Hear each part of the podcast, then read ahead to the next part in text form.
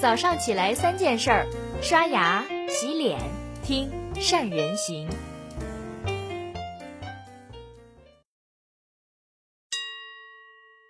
大家好，我是宋子。最近新闻呢，看到了 P2P 公司一个接一个的大坑，富贵鸟破产，东方园林呢因 P2P 的偿还问题导致转让了公司绝大部分的股权，金融界的老兵。上海正大投资公司的创始人也由于 P2P 的问题呢，向公安机关自首。祥源文化公司旗下的 P2P 黄河金融和平安集团旗下的陆金所呢，也宣告退出 P2P 业务。在八月二十六号，马云在演讲中表示，P2P 呢，从第一天起就不是互联网金融，它是一个有了网页的非法集资产业。那这个产业究竟怎么回事呢？因为原来集腋成裘、扶贫济困的好事，咋就给玩坏呢？今天呢，我就和大家从另外一个角度看 P2P 风暴里面带给我们的机遇。P2P 呢是点对点的网络借款，是一种小额的资金聚集在一起，借贷给有资金需求人群的一种民间借贷的模式。起源于呢，二零零六年诺贝尔和平奖的得主尤努斯教授的首创的。穷人银行，尤努斯呢，在一九七六年的一次乡村调查中，尤努斯教授呢就把二十七美元借给了四十二位贫困的村民，以支付他们用以制作竹凳的微薄的成本，免受了高利贷的盘剥。在一九七九年呢，在孟加拉就成立了乡村的小额的贷款银行，解决了穷人借贷的需求。穷人之所以因为穷呢，是因为很多穷人没有启动的资金。那通过借给穷人启动基金的支持，比如像借给妇女啊、传村联保等，尤努斯呢就发现穷人的信用的非常之好，那还款率呢居然超过百分之九十五，因此呢，二零零六年尤努斯呢就获得了诺贝尔和平奖。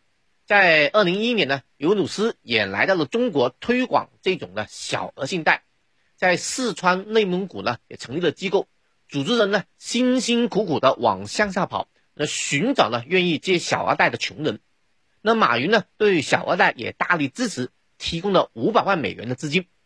在十年前呢，我也参与了这种民间的扶贫借贷，通过扶贫机构借款给农村呢购买生产资料。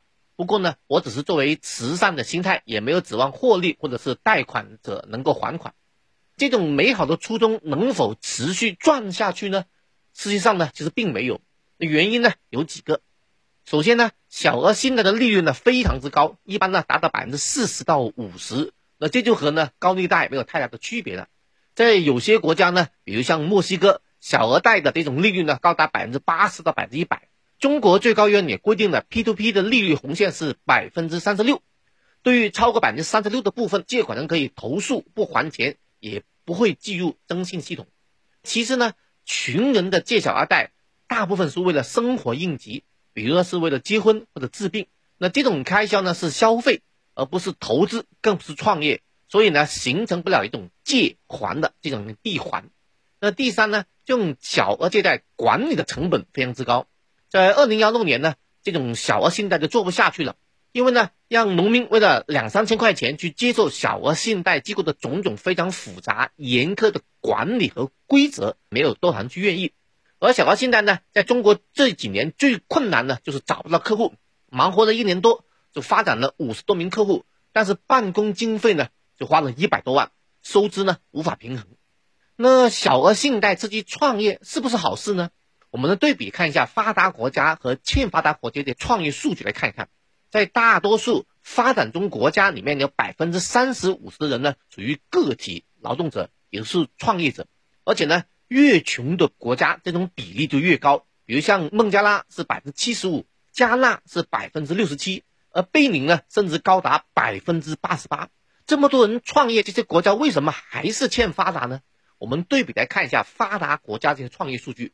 从美国的非农业就业人口的数据来看，个体经营者里面只占百分之七点五，法国呢是八点六，挪威最低只有百分之六点七。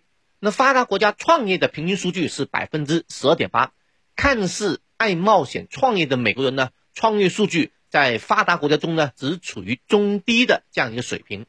那对比发达国家和欠发达国家，创业精神并不是脱贫的核心关键。我们再从企业的角度来看创业精神，因为只有通过有效的组织和制度，把人们的个体的努力整合起来，形成强大的集团能力，才是成功脱贫发展的核心关键。打造好给优秀人才的这种创业平台呢，这一点正是我们企业家应该要去做的。在海尔公司呢，就提出了创客实验室的这种创客模式。海尔集团的董事局主席张瑞敏他认为呢，要跟上用户点击鼠标的速度，所以呢，员工要从听领导的变成听用户的。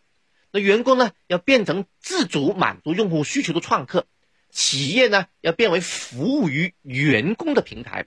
那还有呢，的转变平台企业之后，不仅服务于员工，还服务于社会上的创客。那同时呢，还有为创客呃提供的创意展示、开放交流、项目孵化和经费等的服务。那还有呢，我们一个三资讯的学员，芬尼科技的创始人钟毅他说：“那千万不要等员工在某天亲自告诉你，老板我要去创业了，拜拜。那这个时候你开出任何条件都留不住人才的，特别是核心员工的出走，将是企业的重大损失。”分级科技的那个钟毅，他摸索出的内部创业的这种模式。已经呢有十几家的内部创业公司成功率呢达到百分之百，在利润的分配上呢，利润是按照管理层百分之二十的分红，百分之三十公司提留，百分之五十按照项目的股份分成的比例这样来去分配的。通过呢创业精神可以激活团队，公司为了团队提供平台，留住中层人才呢，形成一个新的利润增长点。那这个呢就是我们 P to P 给我们的第一个启示。那第二个启示呢，是互联网的这种创新的威力。那 P2P 呢，向我们充分展示了互联网解决信息不对称和大数据的这种魅力。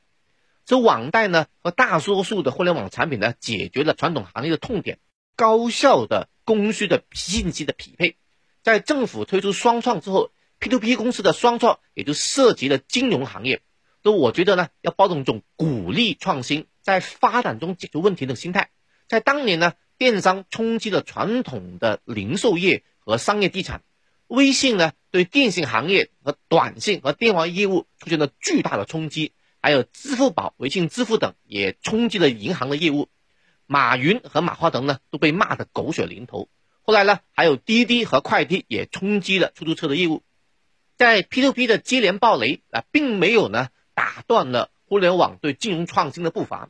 那九月份呢，央行也提出正在考虑发行数字货币 DCEP。那对我们原来的行业里面的影响，甚至机遇在哪呢？我们来看一下这种数字货币的特点。首先呢，央行的数字货币是属于法币，就法定的货币，跟现金是一样的。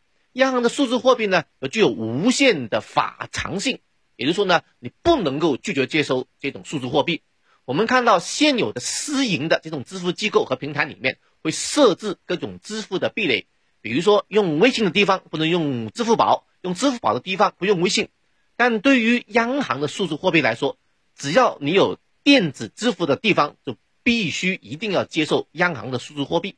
那第二个特点呢？这数字货币它不需要网络就能支付，就能达到双离线支付，是指呢收支双方都可以离线，也都能支付，只要你手机有电。哪怕整个网络都断了，你都可以实现支付。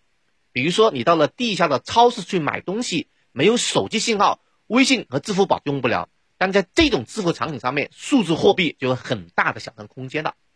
这种种的创新有坑也有机遇。现在我们来看的话呢，对对我们消费来说都是好事，对于就业市场，对于新兴的互联网行业都是好事。在世界十大市值公司的排名中。不是十年前的银行和中国石油和电信垄断型的企业，而是阿里和腾讯这样的互联网公司，这就是我们国家鼓励新兴行业创新的成果了。那各位读者呢？您公司在互联网的创新中要把握什么样的新机遇呢？欢迎大家留言。好，谢谢。